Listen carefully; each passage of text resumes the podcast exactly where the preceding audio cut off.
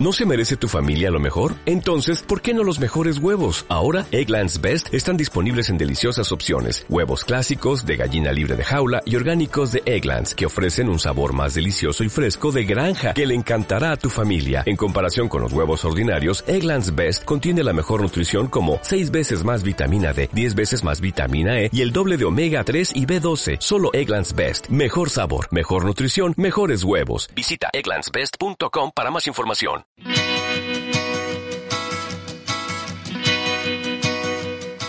Somos Badajoz.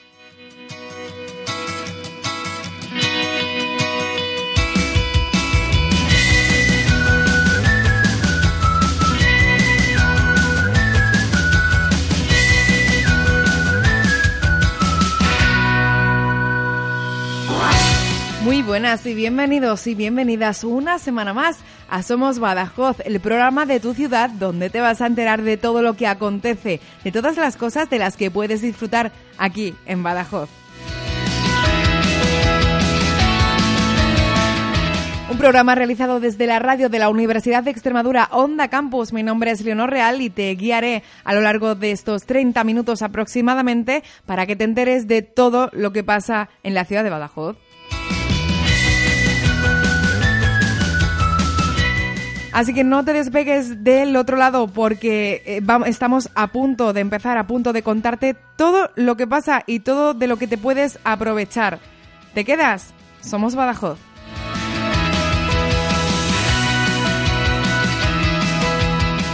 En Onda Campus, somos Badajoz.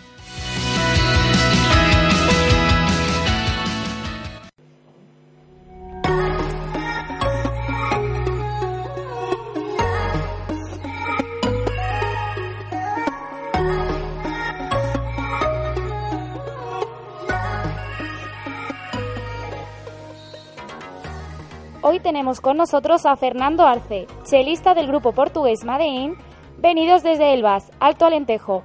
Madein es una agrupación independiente con un estilo basado en el rock alternativo, con origen en 2014. En 2016 lanzaron su primer álbum de estudio, Like Growing Waves, compuesto por 11 músicas y el cual representó un cambio en la evolución del grupo.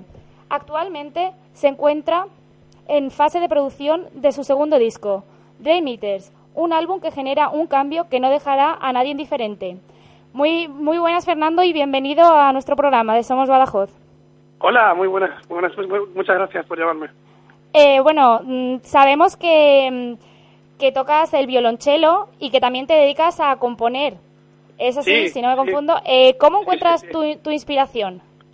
Ah, pues eh, yo estudié dos años de composición también y bueno, es un poco, pues eh, a base también, no sé, haber estudiado, me dedico a la música hace años y no sé, a veces surge, otras veces pues, pues eh, trabajando con, con cierta gente van saliendo también las, los temas, las cosas, según, según el estilo y según el proyecto, pero vamos.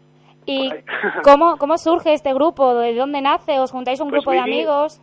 Sí, Made nace en el VAS eh, ellos comenzaron siendo un, grupo que hacía versiones de Hot Chili Peppers y en 2014 decidieron empezar el proyecto en serio. Y a mí me llamaron tocando el bajo y luego pasé al cello. Y desde entonces hemos ido avanzando hasta ahora. Fenomenal. ¿Y cuál ha sido la, cómo ha sido la acogida de vuestro primer disco? ¿Y cómo esperáis que sea la de este segundo que, que estáis preparando, que ya tenéis finiquitado prácticamente, verdad? Sí, el disco, el disco está ahora en producción. Lo que estamos haciendo ahora es, grabar lo que es la maqueta del disco y para tener lo que sería todas las pistas ya seleccionadas y todo lo que queremos eh, eh, que quede exactamente fijo para el disco final y luego sería regrabar todo lo, seleccionado solo ya en un estudio en Lisboa con, con nuestro productor Paola Bello.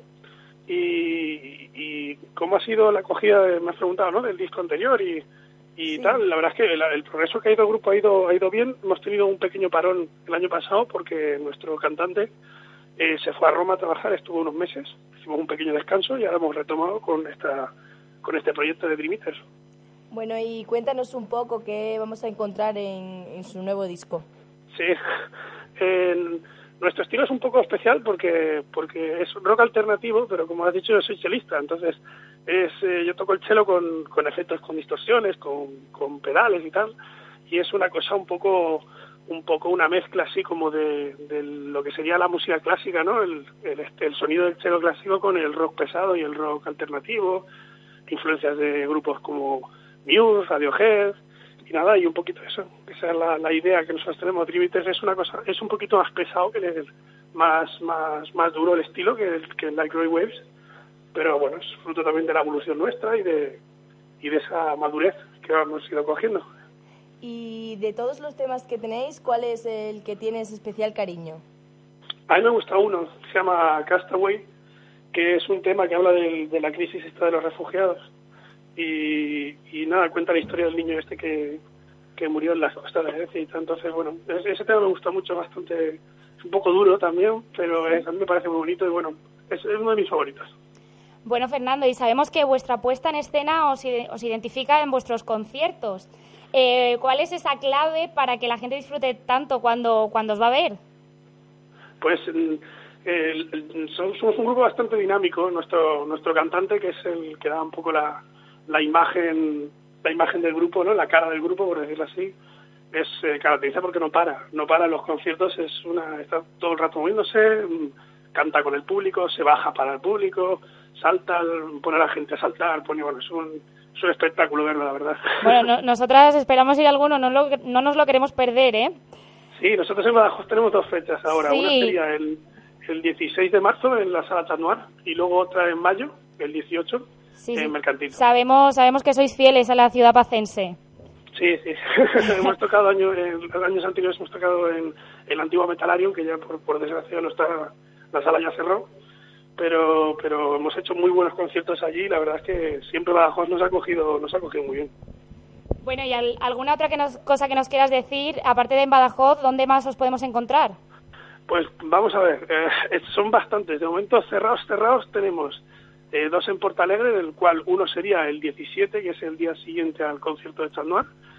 Eh, en Caldas de Raíña también tocamos en abril y luego, por confirmar, tenemos uno en, en Oporto, en Braga, en Lisboa, Évora, así que recuerda, ver, así ojo, en Requenos de Monsaraz, Elvas, por supuesto, que en Elvas creo que vamos a tocar en dos sitios, así que uno sería el motoclub y otro y otro está todavía por cerrar, pero como en nuestra ciudad un poquito así por, por tocar allí también tenemos ahí bastante público y en Faro, Faro en Algarve. Esas serían las ciudades que tendríamos eh, ya más o menos cerradas las fechas, falta por faltan publicarlas, pero eso serían las ciudades en principio que son esta pre, esta pregira, ¿no? Como esta gira antes del disco, un poco también para, para volver a coger público por ese parón que te conté que tuvimos y por para recaudar, claro, está dinero para la grabación, que no sale barata. Bueno, pues muchísimas gracias Fernando, os esperamos poder ver pronto por Badajoz y os deseamos mucho éxito, aunque está asegurado viendo vuestra trayectoria. Eh, vuelven con un repertorio nuevo, un show y en el cual traerán el mercado discográfico en su nuevo disco, un nuevo proyecto cargado de energía, fuerza, mensaje y musicalidad que promete una experiencia inolvidable. Muchísimas gracias.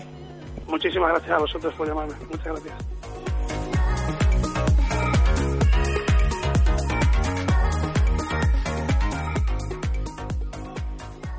Las sombras de Badajoz.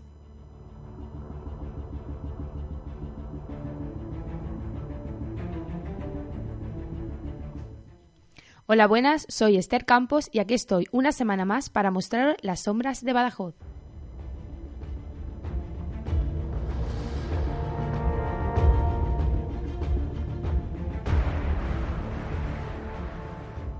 Cuenta la leyenda que cuando Badajoz no era más que una pequeña localidad fronteriza ocurrió un siniestro suceso que dejó perplejos a los habitantes de este municipio. Cierto día, a primera hora de la mañana, la tranquila vida de los vecinos se vio perturbada por la terrible noticia de la muerte de una joven. La chica, enferma de calenturas, pertenecía a una familia pacense que por más dinero que se gastó en medicinas y curanderos no lograron sanar, no lograron sanar sus dolores. La casa de la familia se comenzó a llenar de vecinos que, rotos de dolor, no daban crédito a cómo Dios había llamado tan pronto a la joven para tenerla en su presencia. La familia decidió vestir al cadáver de la joven con sus más preciadas joyas y mejores galas.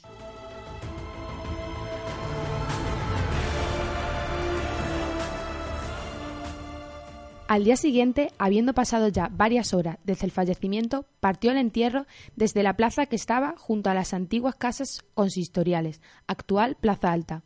Gran parte del vecindario acompañó al féretro en silencio, un silencio solamente roto por los llantos de dolor de la familia. En el momento en el que iban a dar sepultura al cuerpo, el rumor de los vecinos iban en aumento. Muchos de ellos no entendían cómo podían enterrar a la joven con unas joyas de tanto valor. Terminada la triste ceremonia, los vecinos volvían a sus casas murmurando lo que podrían valer en el mercado las joyas con las que habían enterrado a la joven.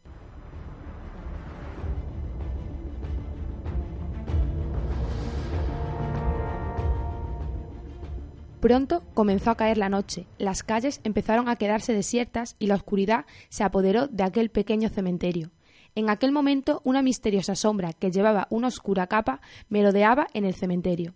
Se acercó a la tumba de la joven y consiguió desplazar la pesada losa que cubría su sepultura. Se introdujo en la tumba y abrió la tapa del ataúd despojando al cadáver de las joyas con las que lo habían enterrado.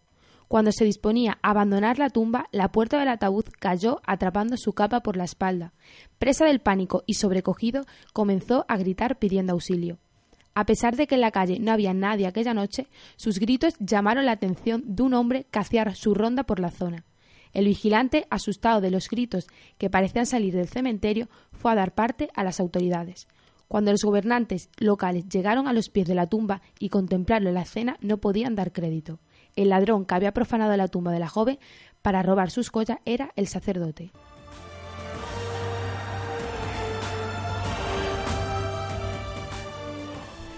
Espero que os haya parecido interesante. Nos vemos de nuevo la próxima semana aquí en las sombras de Badajoz.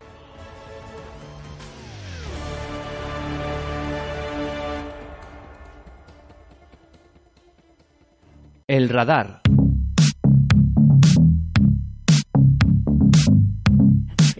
Conocemos la actualidad de la ciudad de Badajoz de la mano de nuestras compañeras Celia Hernández y María Vázquez, ya preparadas para traernos los titulares de la semana. Muy buenas, chicas. Muy buenas. Hola, buenas. Pues cuando queráis saber qué ha pasado en Badajoz esta semana.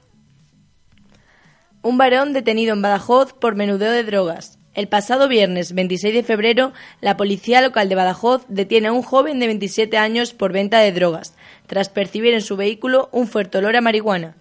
Los hechos tienen lugar alrededor de las seis. Los efectivos cachean el coche e intervienen 18 bolsas pequeñas de cogollos de marihuana, con un peso aproximadamente de 20 gramos, dos bellotas de hachís de 20 gramos, un trozo de tableta de hachís y 85 euros en diferentes billetes.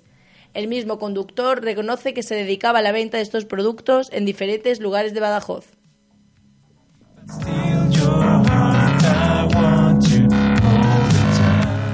Abren una docena de butrones para robar dos cajas fuertes en el nevero de Badajoz. El asalto es cometido por tres encapuchados especializados en el robo con butrón, que entran en las naves de Badamar y Fibra, Fibra Clean poco después de que cerraran sus puertas. Consiste en agujerear a mazazos una docena de paredes en menos de una hora, y así logran violentar una caja fuerte y una pequeña caja de caudales. Los investigadores creen que poseen una alta especialización en este tipo de robos, puesto que esquivan los distintos elementos de seguridad con, los que cuentan las instalaciones.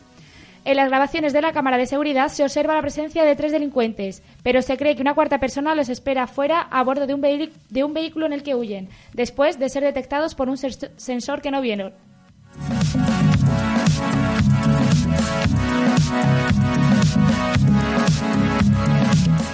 Joven herida en una colisión en Badajoz. Dos vehículos colisionan en Badajoz, en concreto en la avenida Juan Sebastián Elcano. Una joven de 26 años ha resultado herida leve, con latigazo cervical a consecuencia del accidente, y es trasladada por una ambulancia de soporte vital básico a la infanta Cristina.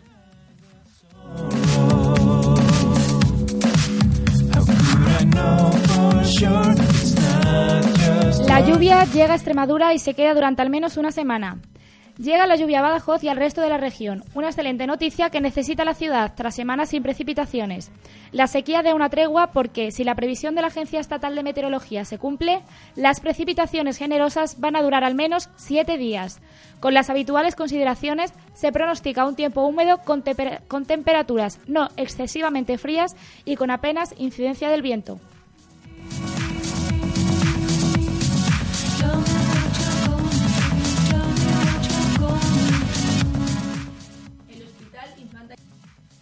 Un estudio sobre técnicas para eliminar la metástasis de cáncer de colon. Un nuevo estudio desarrollado conjuntamente por 19 hospitales de toda España, entre ellos el Infanta Cristina de Badajoz, busca comprobar si un tratamiento habitual en la metástasis en el peritoneo ayuda a prevenir que aparezcan si se aplica con carácter preventivo. El planteamiento de dicho estudio, que lleva el nombre de IPECT 4, se centra en los tumores de, de colon localmente avanzados en el estadio T4. El estudio ya está en marcha en 70 pacientes.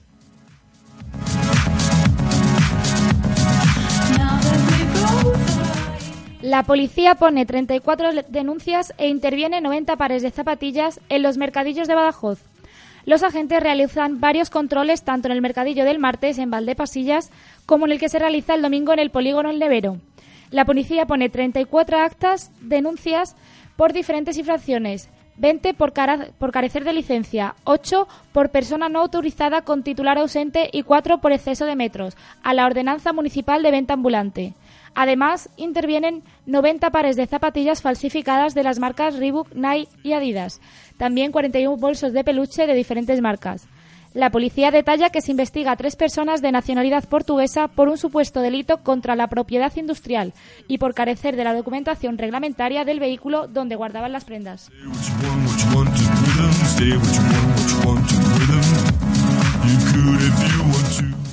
detenido cuando intentaba robar en un comercio del casco antiguo de Badajoz.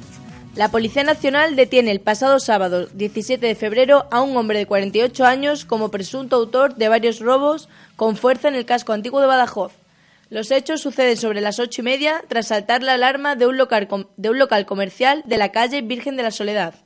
Varios agentes se, desplazan rápidamente hacia el lugar. A su llegada no contemplan signos de que se hubiera forzado la puerta del acceso al local si bien observan a un hombre en el interior del establecimiento. Los policías en ese momento llevan a cabo un dispositivo para acordonar la zona y evitar su huida. Los agentes acceden al establecimiento comercial cuando llega el propietario y tras realizar una inspección ocular localizan al hombre escondido en la parte trasera.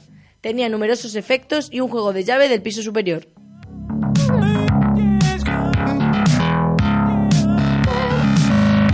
Un menor apuñala a otro joven en Badajoz.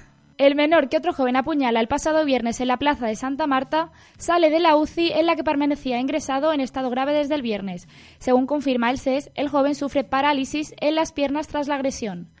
El menor, que es intervenido de una herida de arma blanca en la zona lumbar con sección medular, este domingo pasa planta en el Hospital Infanta Cristina de Badajoz. El agresor se encuentra bajo disposición judicial por un delito de lesiones.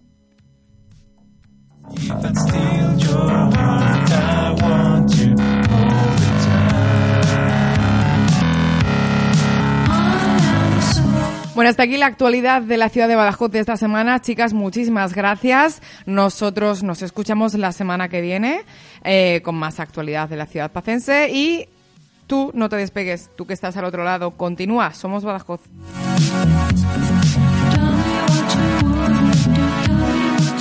En Onda Campus, somos Badajoz. El marcador.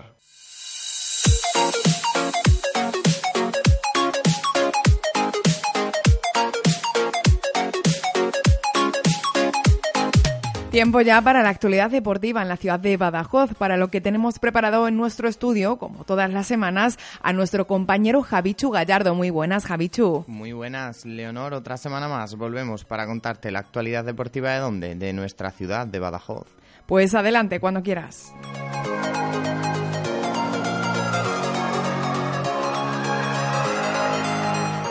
Comenzamos con el Club Deportivo Badajoz, que se lleva el segundo derby extremeño, y es que el club ganó ayer al Mérida en el Nuevo Ibero por 4-2 en el marcador.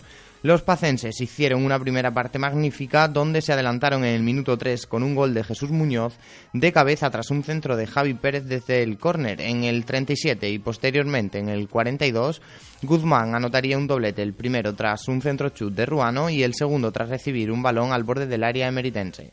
Ya en la segunda parte, Alex Rubio remató a placer tras un pase de su compañero de delantera Juanma y en el minuto 49 el marcador ya ilustraba un 4-0 para los pacenses y el Mérida tan solo pudo maquillarlo en el 68 y en el 70 con goles de Javi Gómez e Iván Pérez.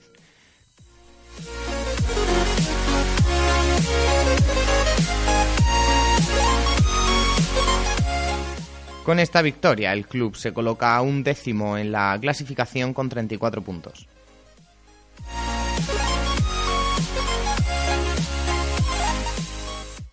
El Santa Teresa, por su parte, cayó derrotado por 0-3 goles en el marcador. La, primera la tuvo Mirella antes de que se cumpliera el primer minuto de juego con un disparo que empalmó desde fuera del área, pero que no vio puerta por poco y no tardó en responder el Tenerife con un remate de Martín Prieto que impactó en el travesaño de la portería local.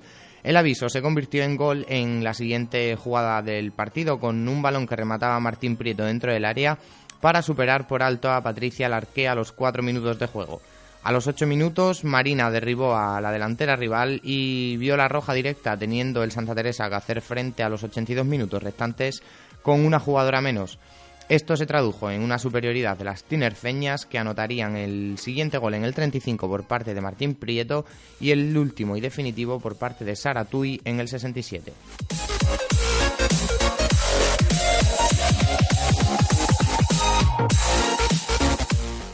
Con esta derrota, el club sigue siendo decimoquinto en la clasificación con 12 puntos.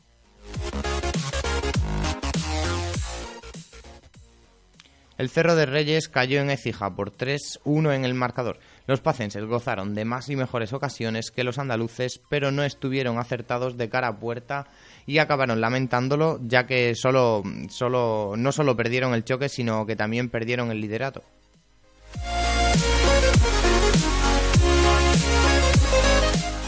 Con esta derrota, como ya les decíamos antes, los cerristas se colocan segundos en la tabla con 48 puntos.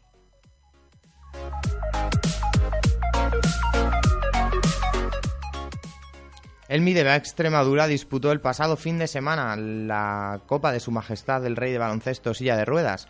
En cuartos de final se enfrentó al Valladolid Grupo Norte y se impuso por 76-86 en un partido muy igualado en el que los pacenses fueron muy superiores con los rebotes y con esta, con esta victoria perdón, se clasificaba así para semifinales.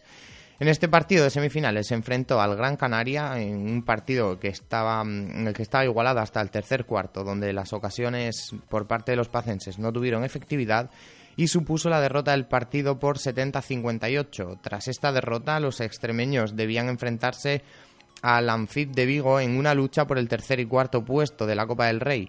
El resultado negativo caía como un jarro de agua fría en la expedición pacense y dejaba los ánimos por los suelos pero el equipo se levantaba con ganas de seguir peleando por la tercera plaza. El partido estuvo muy igualado y decantó que la medalla de bronce se iba a Badajoz, ya que el Mideva consiguió ganar el tercer puesto de Copa por 70-71 en el Luminoso.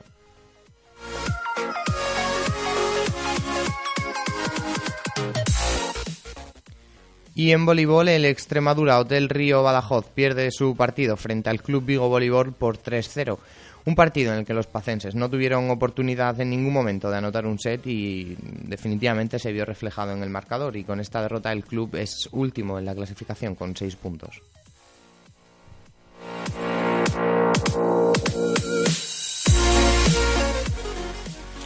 Y para cerrar la sección, como cada semana, te traemos un pequeño adelanto de lo que será la próxima jornada.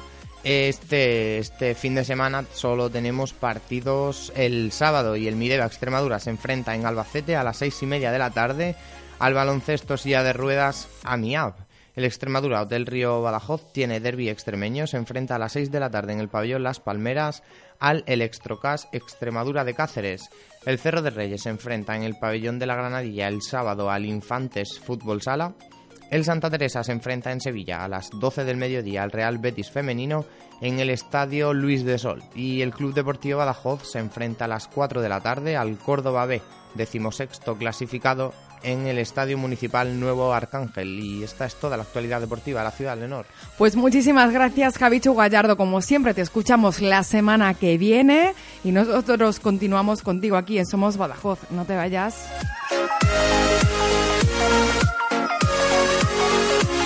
En Onda Campus, somos Badajoz. Made in la Galera.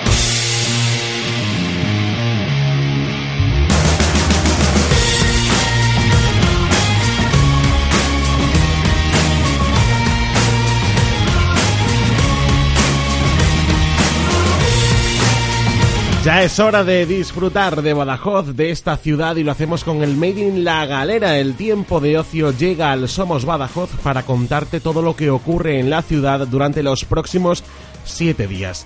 Ya sabes que esto es solo un entrante del menú porque en la galeramagazine.es puedes conocer mucho más de lo que hay en, eh, la ciudad durante los próximos días, meses, años. Bueno, si hay algo que ya está planeado para el 2021 también te lo vamos a contar.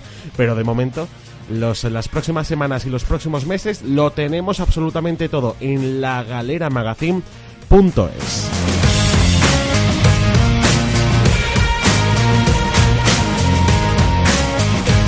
Y comenzamos con los eh, Vivancos, eh, nacidos para bailar. Es el espectáculo que el próximo sábado 3 de marzo a las 7 menos cuarto y a las 9 y media de la noche en el Teatro López de Ayala acogerán este espectáculo donde Metallica, Deep Purple, Leonard Cohen, los éxitos atemporales de las grandes leyendas de la música se reúnen en Nacidos para bailar la última gran producción del premiado grupo Los Vivancos. Las entradas están a partir de 20 euros. Recuerda, el, el eh, sábado 3 de marzo a las 7 menos cuarto y a las 9 y media en el Teatro López de Ayala.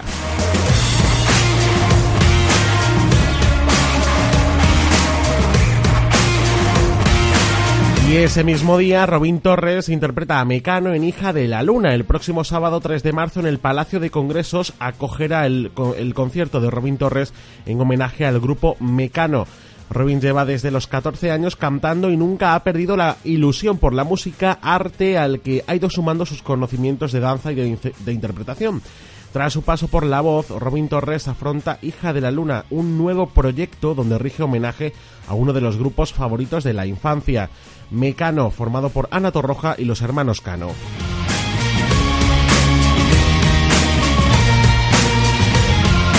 Y turno para hablar de una carrera solidaria en la Legua del Guadiana a favor de los animales el próximo domingo 4 de marzo a partir de las 9 de la mañana. Esta carrera que tendrá lugar en el Parque del Guadiana, organizado por Adana por quinto año consecutivo con el objetivo de recaudar fondos para sus fines. La originalidad de este evento deportivo es que los perros podrán acompañar a sus dueños en la travesía realizada. El precio de la inscripción es de tan solo 3 euros.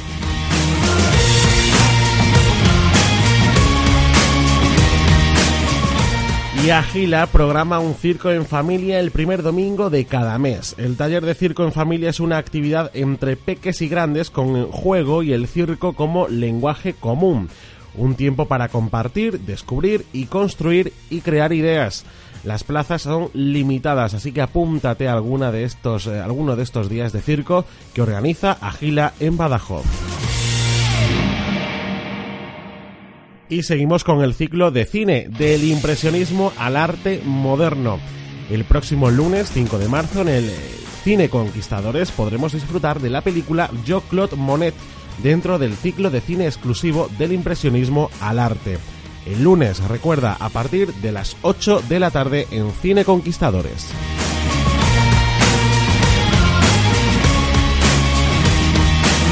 Y vamos a mover el esqueleto tango para mirar, escuchar y probar.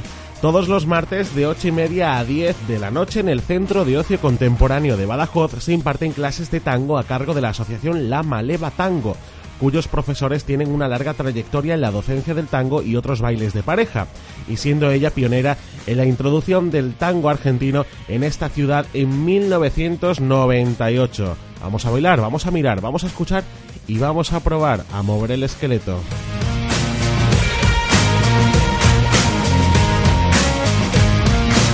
Y acabamos esta agenda con el ciclo de teatro de la residencia universitaria Hernán Cortés. Ya te hemos comentado alguna de las obras. Esta semana, el próximo martes 7 de marzo a las 8 de la tarde en esta residencia, en el Salón de Actos, eh, se va a, va a coger la cuarta obra de este ciclo.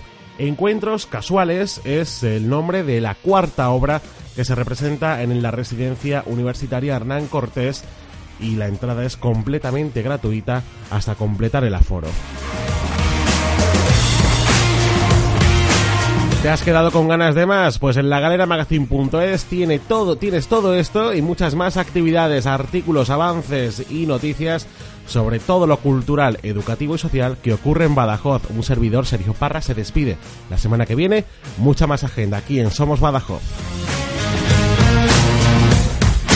Estás escuchando Somos Badajoz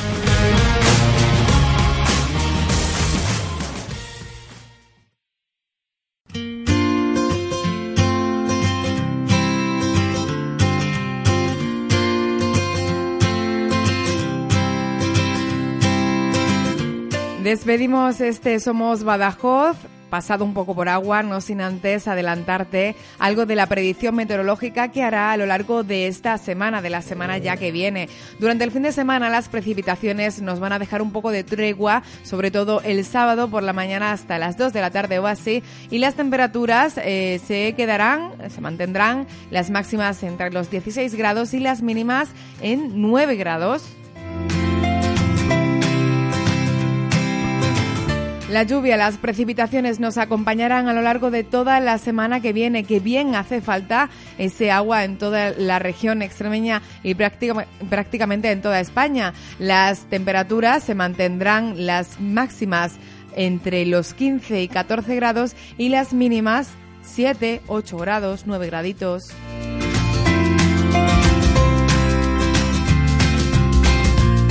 Y según la predicción meteorológica que consultamos aquí en Somos Badajoz, en Onda Campus, en la Universidad de Extremadura, las precipitaciones nos acompañarán hasta el próximo fin de semana. Así que, bueno, toca mantita, peli y sofá.